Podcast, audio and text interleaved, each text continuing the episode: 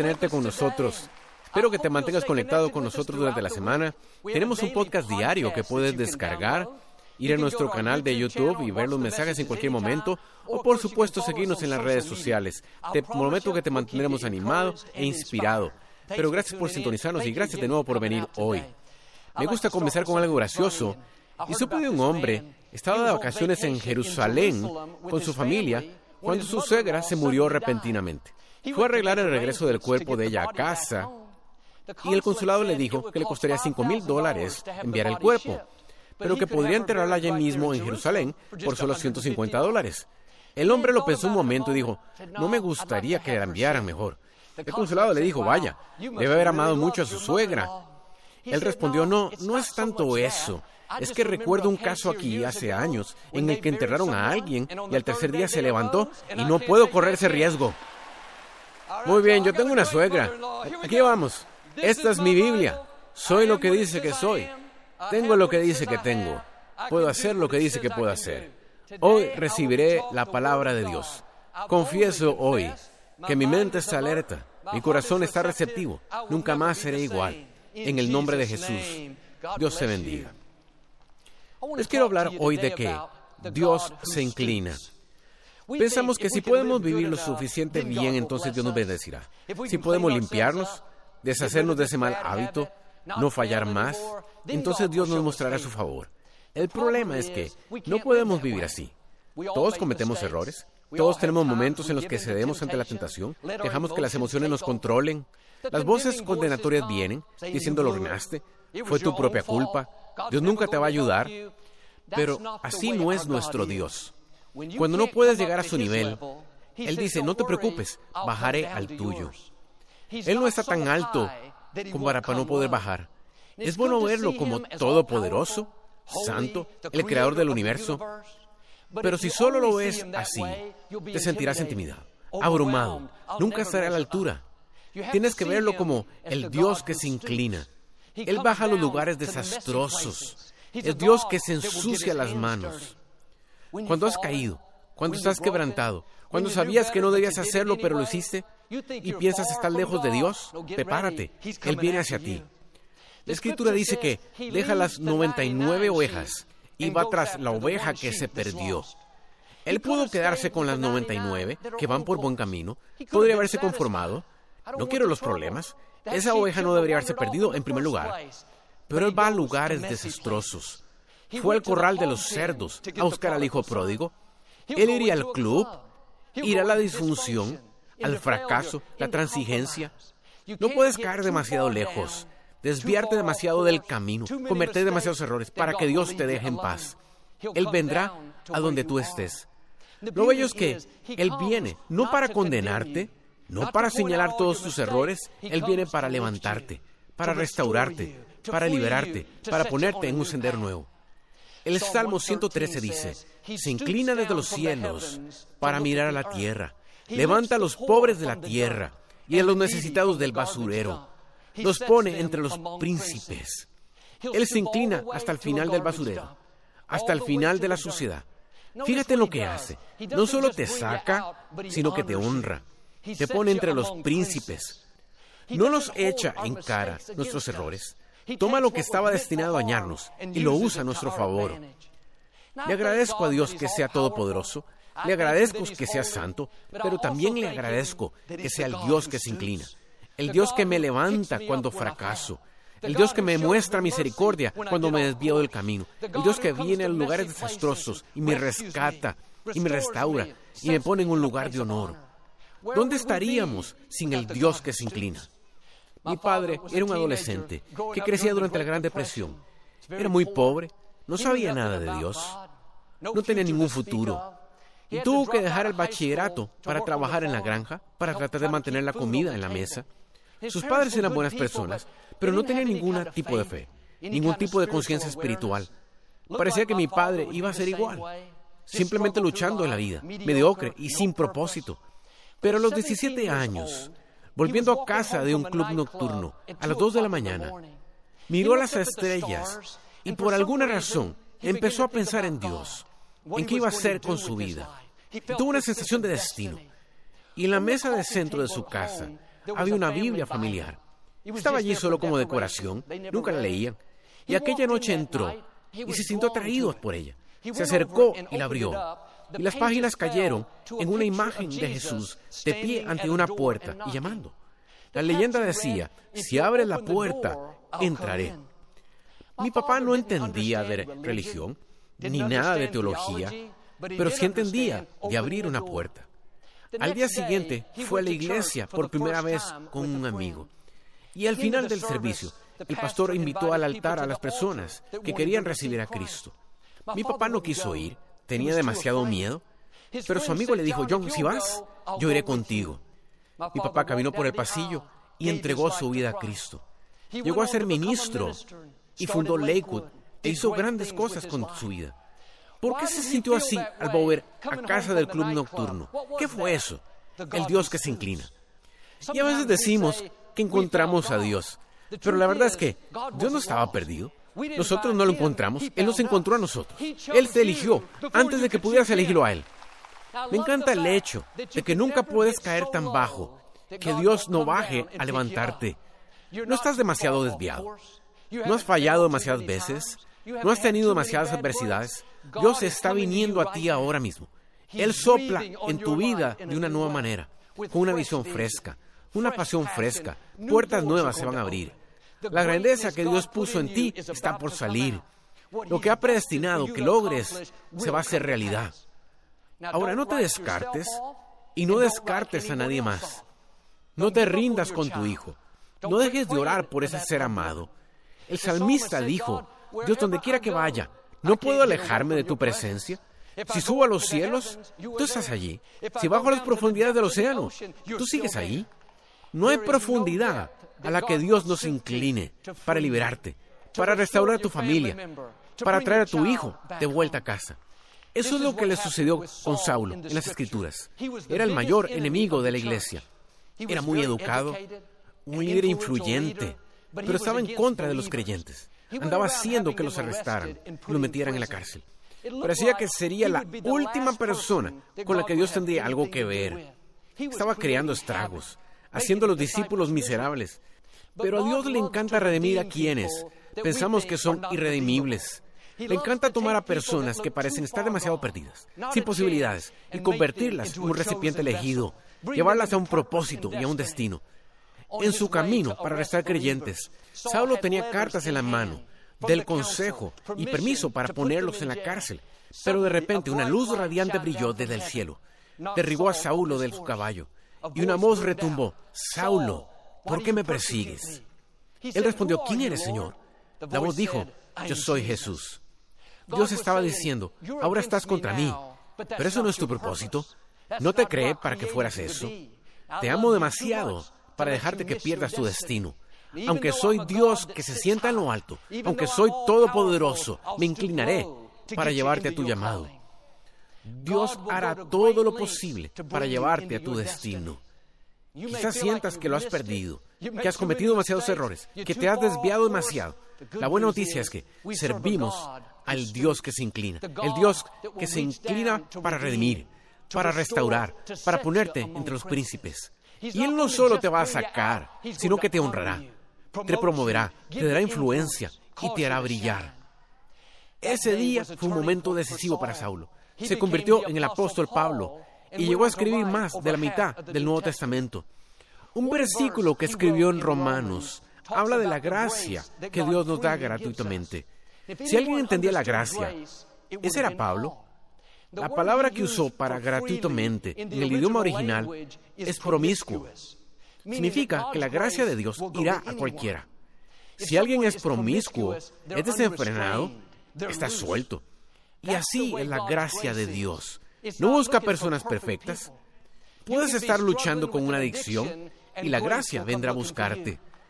Puedes estar trabajando en el lugar equivocado y la gracia vendrá a llamar a tu puerta. Puedes ser deshonesto, manipulador y la gracia aparecerá en tu casa. Puedes estar desanimado, pensando que has metido la pata demasiadas veces. Tú mismo te has buscado el problema. Como el hijo pródigo, la gracia vendrá al corral del cerdo. No puedes caer tan bajo que Dios nos incline. Su gracia es ilimitada. No tiene fronteras, porque irá tras cualquiera. Mire, observamos a la gente y hacemos juicios basados en cómo fuimos criados y cómo vemos las cosas. Pensamos, Dios no tendría nada que ver con ellos. No están viviendo bien. Se viven en fiestas. Él es demasiado deshonesto. Su vestido es demasiado corta. Usan malas palabras. Vienen de una religión diferente. Pero cuanto más vivo, más me doy cuenta de que Dios salvará a quien quiera salvar. Él se inclinará a las personas que no tengan una buena reputación. Solo pregúntale a Saqueo. ¿Era deshonesto? ¿Engañaba a la gente? Todos sabían que no era confiable. Pero Jesús lo llamó de entre un enorme grupo de personas y dijo, quiero entrar a tu casa, voy a cenar. Los líderes religiosos, los sacerdotes, los miembros del consejo no podían entenderlo. ¿Por qué iría Jesús a la casa de este tipo? Había mucha gente buena y honrada entre la multitud. Saquea era un pecador muy conocido. Era porque conocían a Dios como todopoderoso, santo, justo, pero no lo conocían como el Dios que se inclina. Si solo lo conoces como ese creador del universo majestuoso, entonces puedes juzgar y descartar a la gente.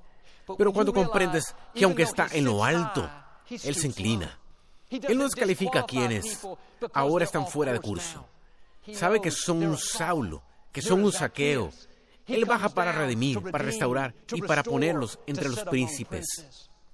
Estuve en uno de nuestros eventos hace algunos años y al final estaba conociendo a la gente. Y un joven pasó por la fila y pude oler la marihuana. Era muy fuerte.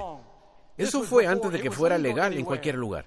Mi primer pensamiento fue, esto es una noche de esperanza, no una noche de droga. Y tras un par de minutos, empecé a sentirme muy bien. Es fácil juzgar a la gente. ¿Por qué lo hacen? ¿Por qué ella se va con él? ¿Por qué no es más disciplinado? Pero cuando conoces al Dios que se inclina, Dios que baja para levantar a la gente, que su gracia es promiscua, va cualquiera, entonces puede ser uno que levanta, puede ser un sanador, puede ser un restaurador. ¿Dónde estarías sin la misericordia de Dios? ¿Qué tal si Dios no se hubiera inclinado para llevar a mi papá a su propósito? ¿Dónde estaría yo? ¿Cuántas veces se ha inclinado Dios hacia ti mostrando misericordia cuando no lo merecías, sacándote de un problema en el que tú mismo te metiste, sacándote de la basura, por así decirlo. Una cosa sería si lo hiciera condenando, juzgando, reprendiendo, pero Dios no dice ni una palabra, no encuentra faltas. Eso me enseñó a no juzgar a otros. Si camináramos en sus zapatos, si tuviéramos sus mismas experiencias, no sabemos qué tipo de decisiones tomaríamos. Y ya que Dios se inclinó por ti, ¿por qué no te inclinas tú por otra persona? Nunca te pareces más a Dios que cuando ayudas a los heridos, restauras a los quebrantados y levantas a los caídos. Hay suficiente juicio en nuestro mundo hoy. Hay suficientes críticas y reproches. Levantemos a otros. Seamos alentadores. Ayudemos a alguien a experimentar al Dios que se inclina. Este joven me contó que nunca había ido a la iglesia, que no tuvo mucha orientación al crecer, que pasó de un hogar sustituto a otro, se metió en problemas, luchaba con el abuso de sustancias, muchas cosas vinieron en su contra. Pero dijo, mi novia y yo empezamos a verte en la televisión, y cuando te oigo hablar, siento algo en mi interior que nunca había sentido. Le dije, ese es tu Padre Celestial atrayéndote. Es Dios diciendo, tengo un plan y un propósito para tu vida. Eso decía el salmista, que Dios baja de los cielos y levanta a quienes están en el suelo y los pone entre príncipes. Quizá también hayas pasado por desilusiones, por cosas que eran injustas, que no puedes hacer nada al respecto. Nunca pensaste que estarías donde estás, pero te animo hoy. Él es el Dios que se inclina. Él viene a los lugares desastrosos, no con juicio, ni con condenación, sino con esperanza, con nuevos comienzos, con una visión fresca, Dios no dejará que te metas en un problema del que no pueda sacarte. No estás demasiado lejos. No ha pasado demasiado tiempo. No has perdido tu destino. Dios está por hacer una cosa nueva. Los sueños están volviendo a la vida. Las promesas que ha dejado pasar están en camino. Lo que Dios empezó lo va a terminar. En Juan capítulo 8, los líderes religiosos sorprendieron a una mujer en el acto de adulterio. Jesús estaba enseñando en la sinagoga y llegaron arrastrándola todo este alboroto interrumpió la reunión. La tiraron al suelo enfrente de toda la multitud. Fue humillada, las ropas rasgadas, la gente gritando insultos. Debería darte vergüenza. Eres una desgracia. Dos cosas me parecen interesantes. En primer lugar, ¿dónde está el hombre? Si te atrapan en el acto, siempre hubo dos, pero dejaron ir al hombre. Y esta mujer no. La segunda cosa es, ¿qué hacían los líderes religiosos? Espiando a la gente, haciendo vigilancia, pasando el rato en su casa. ¿Y hubieran estado enfocados en su tarea? ¿En ayudar a los demás? Pero algunas personas buscan atraparte en un error, esperando que falles. Están listos para explotar y exponer cualquier percance que tengas. No seas como ellos. La misericordia que muestras a otros es la misericordia que Dios te mostrará a ti. El amor cubre a las personas. no me refiero a cubrir el mal, sino debes cubrirlos con oración, ayudarlos a sanar, ayudarlos a ser restaurados. Le dijeron a Jesús, la ley dice que la apedremos. ¿Qué dices tú que debemos hacer? Esta señora no tenía defensa. No podía decir, se equivocaron, no tienen a la persona correcta, no fui yo, no lo hice. Era culpable. Sabía que estaba mal. Y tumbada en el suelo con miedo, avergonzada, temblando, no tenía nadie que la defendiera. Pero la escritura dice, Jesús se inclinó hacia el suelo y escribió en el polvo con sus dedos. O sea, se puso a su nivel. Podía haberse levantado más alto, subir a la plataforma, a una posición de más autoridad, pero se inclinó. Todos los demás estaban de pie. Solo él y la mujer se miraban ojo a ojo. Me imagino que algunos de ellos pensaron que se inclinaba para coger una piedra y lanzársela a la mujer. Pero en lugar de eso, se inclinó y lanzó misericordia. Y le dijo a la multitud, ustedes que están libres de pecado, vamos, lancen la primera piedra. Hubo un silencio. Nadie se movió. Finalmente un hombre salió, luego otro y otro desde el más viejo hasta el más joven. Todos se fueron. Todo el tiempo Jesús estaba inclinado, escribiendo en la tierra. Eso significa que Dios se ensuciará para rescatarte. ¿No es el Dios que se queda detrás de las vitrales? O incluso el Dios que se queda en los cielos. Él es el Dios que se inclinará a un corral de cerdos para rescatar al hijo pródigo. Se inclinará a la tierra para restaurar a una mujer sorprendida en adulterio. El Dios que se inclinará para salvar a la última oveja. No fue hasta que todos los hombres se fueron que Jesús se levantó y le dijo a la mujer, mujer, ¿dónde están tus acusadores? ¿No te han acusado nadie? Ella miró alrededor y dijo, nada, Señor. Él dijo, tampoco yo te condeno. Ahora vete y no peques más. Inclinarse no es nada nuevo para nuestro Dios. Esto es lo que hizo hace dos mil años. Bajó del cielo y vino a la tierra pasó de ser adorado por los ángeles a nacer en un pesebre. Bajó para ser burlado, traicionado, golpeado, incluso crucificado. No tuvo que hacerlo. Pude haber dicho, Padre, rechazaré esta tarea. Deja que me quede aquí arriba, pero por tu bien y el mío, dijo, bajaré. Bajaré tan bajo que me enterrarán en una tumba. Tan bajo que el enemigo pensará que estoy derrotado tan bajo que las fuerzas de la oscuridad tendrán una celebración. Lo bueno es que Él no se quedó inclinado. Se inclinó por un momento, pero se volvió a levantar. Derrotó a la muerte, al infierno, a la tumba, por ti y por mí. Ahora, no solo es el Salvador Todopoderoso, el Salvador resucitado, sino que es el Dios que se inclina. Él todavía viene a los lugares desastrosos. Él todavía te encontrará donde estás. Él todavía te rescatará cuando fue tu culpa. Él todavía te defenderá cuando sabías qué hacer. ¿Dónde estaríamos sin el Dios que se inclina? Cuando no lo merecíamos, cuando no estábamos a la altura, cuando cometíamos errores, no teníamos defensa. Él tenía todo el derecho de permanecer en el trono, ser el Dios que es, pero en su misericordia se inclinó. Vino por la única oveja perdida. Hace años, un amigo mío recibió una llamada de su tío. Vivía en otro estado y le dijo a mi amigo que había un compañero con el que fue al bachillerato que no había visto en 40 años, pero que no podía quitárselo de la cabeza. Este compañero vivía en la ciudad donde vivía mi amigo. Era tan fuerte lo que sentía, que su tío sentía que tenía que acercarse a él, pero no tenía número ni contacto. Su nombre era muy común.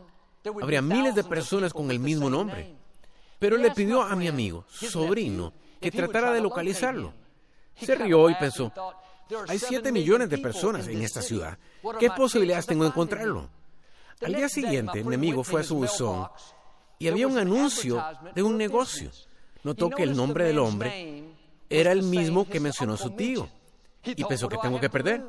Llamó al número y dijo, sé que es raro, pero tengo un tío que se llama así y así y me pregunto si usted fue al bachillerato con él. El hombre no podía creerlo, le dijo que sí. Mi amigo dijo, mi tío está muy preocupado por usted y quería saber si hay algo por lo que pueda orar por usted. El teléfono quedó en silencio. En unos segundos empezó a escuchar al hombre sollozar y dijo, estoy en el bosque, a punto de acabar con mi vida. Tengo todas las herramientas para hacerlo, todo preparado. Mi amigo comenzó a animarlo y hacerle saber que Dios tenía un plan para él y un propósito para su vida. El hombre cambió de opinión. Hoy él y su familia regresaron a la iglesia. Su negocio está siendo bendecido más que nunca. Está cumpliendo su propósito. Él es el Dios que se inclina. Él vendrá justo donde estás, en la guarida del león, en el horno de fuego, en las voces acusadores, en el club, en el hospital, como dijo el salmista, para levantarte de la sociedad, sacarte de los lugares desastrosos y ponerte entre príncipes. Es bueno agradecer a Dios por la promoción, agradecerle por el favor, pero ¿cómo deberíamos agradecerle? Por inclinarse. Señor, gracias por ensuciarte las manos. Gracias por venir a los lugares desastrosos de mi vida. Gracias por restaurarme cuando estaba quebrantado, redimirme cuando fallé, sanarme cuando estaba herido. Había un joven profeta en el Antiguo Testamento llamado Oseas. Era muy respetado. Y la gente venía a todas partes para pedir su consejo. Era soltero. Y sabía que Dios le traería una esposa. Pero no era lo que él pensaba. Dios le dijo que se casara con una joven llamada Gomer. Era una antigua prostituta. No tenía una buena reputación. ¿Puedes imaginar lo que Oseas pensó? Dios, ¿sabes quién es ella? Soy un profeta respetado. ¿Qué va a pensar la gente? Podría haberse convencido de no hacerlo, pero sabía que debía obedecer. Las cosas empezaron bien. Estaban enamorados, tuvieron un bebé, pero luego las cosas se dañaron. Oseas salía a ministrar, pero Gomer volvía a sus viejas costumbres. Él tenía el corazón roto. Sabía que ella no estaba siendo fiel. Para empeorar las cosas, ella era la comidilla de la ciudad. Todos sabían de los amoríos de Gomer. Una mañana Oseas se despertó y Gomer se había ido. Lo abandonó a él y a los niños. Oigo a los amigos de Oseas diciendo, ¿ya es hora? Tienes que terminar con esa mujer. No te ha traído más que angustia y dolor. Eso sonaba bien, pero en el fondo, Oseas aún amaba a Gomer. Años más tarde, escuchó los chismes del pueblo diciendo que Gomer seguía viva. Había sido abandonada por todos los hombres que decían amarla y estaba a punto de ser vendida como esclava. La escritura dice, el Señor dijo a Oseas, ve a buscar a tu mujer y tráele a casa. Tras todo el dolor que ella había causado, tras todo el rechazo, uno pensaría que él diría para nada, se acabó, lo he superado, pero servimos al Dios que se inclina, Dios que llega a los lugares desastrosos. Oseas fue a la ciudad y la encontró en la zona roja, en la subasta, a punto de ser vendida. Estaba golpeada, sucia, con la ropa rota. Se acercó y le susurró, Gomer. Ella levantó la vista y no podía creerlo. Él sonrió y dijo, no te preocupes, voy a sacarte de aquí. Se dirigió al hombre a cargo y le dijo, esta es mi esposa, me la llevo conmigo. Él dijo, no te la llevarás a ninguna parte, está en venta. Tendrás que comprarla. O sea, sacó su cartera y le dio 15 ciclos y cinco panes de cebada. Compró lo que ya debía ser suyo. O sea, es una imagen de Dios. Gomer nos representa a nosotros. Todos hemos cometido errores, todos hemos seguido nuestro camino, pero Dios, que es rico en misericordia, cuando le dimos la espalda a Él, tenía todo el derecho a alejarse, pero no nos dio la espalda. Él se inclinó los lugares desastrosos, a donde fallamos, a donde debíamos haber sido acabados, y nos compró de nuevo, no con 15 ciclos, sino con su Hijo. Ahora tienes que hacer tu parte y recibir su misericordia recibir su perdón. Deja de castigarte, viviendo culpable, creyendo las mentiras de que has visto tus mejores días, que nunca podrás estar a la altura. No tienes que hacerlo. Cuando no puedes llegar a su nivel, Dios se inclina al tuyo. Sabía que no lo haríamos perfectamente. Sabía que fallaríamos, que nos derribarían, que haríamos errores. Es entonces cuando el acusador trabaja horas extra, intentando convencerte. Es demasiado tarde. Has perdido tu oportunidad. Nunca saldrás de ese desafío. No tienes un defensor. Tienes a alguien que no solo te defenderá, sino se inclinará por ti. Él bajará tu nivel, no con juicio, sino con misericordia. Joel, eso suena bien, pero no sabes dónde estoy, no sabes lo que he hecho. No sé nada de eso, pero sí sé esto. Su gracia es promiscua. No tiene límites. Irá cualquiera. Dios no descalifica. Él no descarta a la gente. Ningún error que hayas cometido es demasiado para la misericordia de Dios. Nada que hayas hecho en el pasado tiene que impedirte el futuro brillante que Dios tiene reservado. Creo lo que Dios prometió, que está a punto de inclinarse y levantarte de los lugares bajos. Las situaciones negativas están por cambiar. Las adicciones se están rompiendo. Las fortalezas que te han retenido están cayendo. Como a mi papá, Dios te sacará de la escasez y la mediocridad hacia la abundancia, influencia y propósito. Como la mujer con los acusadores, Dios te está liberando de la culpa y liberándote de la condenación. Yo creo y declaro que eres redimido, eres restaurado. Tu pasado no está dictando tu futuro. Prepárate, nuevas puertas están por abrirse, nuevos niveles de alegría, favor, avances, la plenitud de tu destino, en el nombre de Jesús. Me gustaría darte la oportunidad de ser Jesús, el Señor de tu vida. Puedes orar conmigo